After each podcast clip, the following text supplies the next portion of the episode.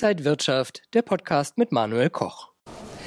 Die EZB ist im Kampf gegen die Inflation mit ihren Zinserhöhungen noch lange nicht am Ende. Sie hat zwar schon fünfmal angehoben auf drei Prozent bei den Leitzinsen, doch das scheint nicht genug zu sein. Wohin kann es da gehen und was bedeutet das für Anleger? Das bespreche ich jetzt mit Robert Halver von der Bader Bank.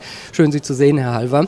Ich grüße Wir Sie. haben etliche Inflationszahlen wieder gesehen aus Frankreich, aus Spanien und auch aus Deutschland und die waren doch stärker äh, oder noch höher als gedacht.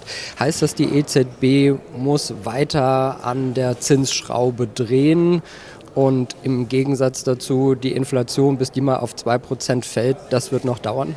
Zunächst sieht man, was passiert, wenn man die Inflation sprießen lässt wie Unkraut. Es wird immer schwieriger, das Unkraut zu jäten. Und genau das Problem hat jetzt neben der US-Notenbank auch die EZB. Sie muss also jetzt noch einiges machen, um die Inflation dann einzudämmen. Aber sie wuchert immer noch. Das sehen wir in Frankreich, Spanien, auch Italien, wo es jetzt die Zweitrundeneffekte gibt, wo die Energiepreise, die höheren Einstandskosten der Unternehmen weitergegeben werden, wo die Lohnsteigerungen über die Gewerkschaften sehr hoch sind. Das droht uns ja genauso. Das heißt, die Inflation ist latent da. Und sie spricht das 2% Inflationsziel an. Ich weiß nicht, ob ich das noch mal sehen werde, die zwei Prozent ja, in den nächsten Jahren oder generell wir alle, weil einfach jetzt natürlich der Inflationsdruck da ist. Hinzu kommt ja auch die Tatsache, dass zum Beispiel eine Klimawende, die kostet auch Geld, Energiewende, die kostet Geld. Äh, das ist nicht mehr so wie früher mit dem billigen russischen Gas. Das heißt also, das Ganze hält dann auch die Inflation relativ hoch. Nicht so hoch wie im letzten Jahr, aber wir müssen uns daran gewöhnen, dass Inflation hoch ist und das sage ich auch noch, die zwei Prozent jetzt schnell zu erreichen, würde bedeuten, dass die Konjunktur ein Riesenproblem hat bin ich voll bei Ihnen. Auf der anderen Seite habe ich ein Gegenbeispiel. Ich habe auch im letzten Jahr noch gesagt, äh, ich gehe nicht davon aus, dass die Leitzinsen bei 5% so schnell wieder irgendwie liegen werden. Da lag ich dann auch falsch.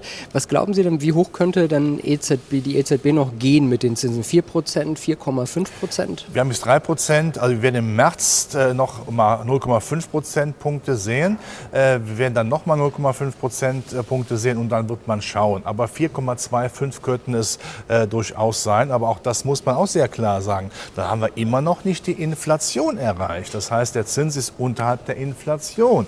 Und für die Älteren unter uns, die wissen das noch, eine Bundesbank hat immer darauf geachtet, dass der Zins oberhalb der Inflation gelegen ist, um die Inflation zu drücken. Aber die zwei Sätze bitte noch. Natürlich weiß auch die EZB, dass sie nicht diesen eindimensionalen Ansatz fahren kann. Inflation hoch, Zinsen hoch. Sie weiß natürlich, dass die Konjunktur schützen muss, die Überschuldung einigermaßen einigermaßen handhabbar machen muss. Und wir wissen ja auch, äh, die Eurozone ist ja eine Ansammlung von vielen Ländern. Viele Länder vertragen keine starken Zinserhöhungen mehr. Jetzt liest man immer in den Zeitungen, die Erwartungen an den Zinsterminmärkten sind in den vergangenen Wochen nach oben geschnellt. Vielleicht erstmal die Frage, was ist damit überhaupt gemeint?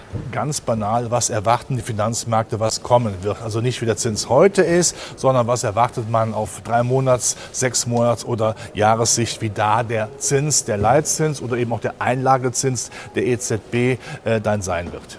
Dann liest man auch immer wieder, bei den Bundesanleihen fallen die Kurse deutlich und im Gegenzug steigen die Renditen. Was heißt das wieder? Also Kurse steigen und Renditen äh, Kurse fallen und Renditen steigen? Fangen wir so an, wenn die Renditen steigen, weil man mehr Inflation befürchtet, man möchte ja da einen Ausgleich für haben, ähm, dann fallen automatisch die Kurse, weil ja so ein Zinspapier, ganz einfach gesagt, einen gewissen Zins hat. Und wenn der Zins dann äh, steigt, muss logischerweise der Kurs fallen, um die Rendite, die am Markt ist, dann darstellen zu können. Wenn wir so die Aktienmärkte sehen, die haben ja in, den letzten, in der letzten Zeit jetzt gar nicht mehr so nervös auf die Inflationsangst reagiert. Ich habe das Gefühl, im letzten Jahr war das ein viel größeres Thema. Hat man das jetzt schon so ein bisschen eingepreist? Die Zinsangst ist zwar da, aber sie ist nicht so angsteinflößend, wie das noch äh, früher gewesen, im letzten Jahr gewesen ist, weil man weiß, äh, die Notenbanken, sowohl die US-Notenbank, die natürlich auch maßgeblich ist für die Aktienmärkte weltweit, machen uns bitte nichts vor, dagegen ist die EZB äh, die zweite Bundesliga. Ich will damit nicht der EZB irgendwas Böses, aber die Nummer eins ist eben weltweit die US-Notenbank. Man sagt aber, das ziehen die durch bis Sommer, weil sie können das nicht auch der Konjunktur zumuten, zu lange diese Zinsangst zu haben. Man muss es dann relativ schnell durchziehen und ich denke, im Sommer ist dann äh, der Hochpunkt der Leitzinsen dann ähm, gefunden, die dann höher sind als jetzt. Wir können es ja mal machen, drei Prozent jetzt, sagen wir 4,25 Prozent für die EZB im Sommer. Ähm, dann sollte aber Schluss sein, weil eben auch die anderen Gründe Überschuldung und äh, Klimaschutz und Infrastruktur finanziert werden müssen. Kann es da noch böse Überraschungen geben oder ist das jetzt erstmal wirklich so eingepreist? Seit 2008 wissen wir, es gibt immer böse Überraschungen, die kann man nicht ausschließen. Wer hat einen Krieg erwartet, all das. Äh, aber man muss natürlich mit Wahrscheinlichkeitsszenarien äh, arbeiten. Man kann nicht das Worst-Case-Szenario nehmen, auch nicht das Best-Case, sondern was ist plausibel.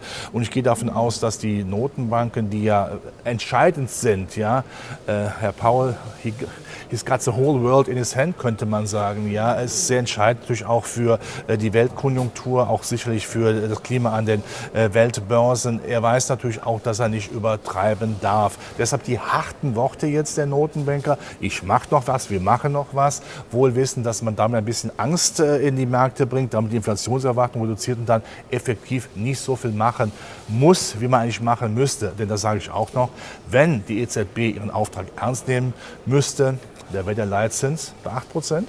Das hält kein Mensch aus. Also von daher, äh, diese großen Überraschungen wird man der Konjunktur- und Finanzmärkten nicht zumuten wollen. Sonst bricht einiges zusammen. Wir kommen nicht zur Stabilität einer deutschen Bundesbank zurück. Der Zug ist abgefahren und es gibt keinen zweiten. Herr Halber, wo fährt denn der Zug jetzt für Anleger hin? Welche Chancen und welche Risiken gibt es? Da? Also der Markt ist insgesamt schon, wie ich finde, noch stabil, definitiv, weil wir neben der Zinsangst, die aber so ein bisschen dann auch im Sommer als abebbend betrachten wird, das zweite Thema die Konjunktur ist, die in China ja sich öffnet. Die Konjunkturindikatoren werden ja laufend besser. Das gibt natürlich gerade im zyklischen Aspekt hier auch an der deutschen Börse. Wir haben ja sehr viele zyklische konjunkturreagible Aktien Unterstützung. Die sollte man weiterhin kaufen. Auch wenn der Markt jetzt in der Zwischenzeit mal runtergeht, würde ich in die Werte investieren. Und aber auch mit ein bisschen äh, mittelfristigem Blick die Hightech-Werte nicht vergessen man kann es nicht oft genug sagen, die Geschäftsmodelle sind intakt. Und auch in KI kann man immer mal ein bisschen investieren, weil das ist einfach die Zukunft, die uns natürlich früher oder später einholen wird. Sagt Robert Halver von der Bader Bank. Danke Ihnen, dass Sie heute hier an der Frankfurter Börse waren und danke Ihnen und euch, liebe Zuschauer, fürs Interesse. Alles Gute und bis zum nächsten Mal. Und wenn euch diese Sendung gefallen hat, dann abonniert gerne den Podcast von Inside Wirtschaft und gebt uns ein Like.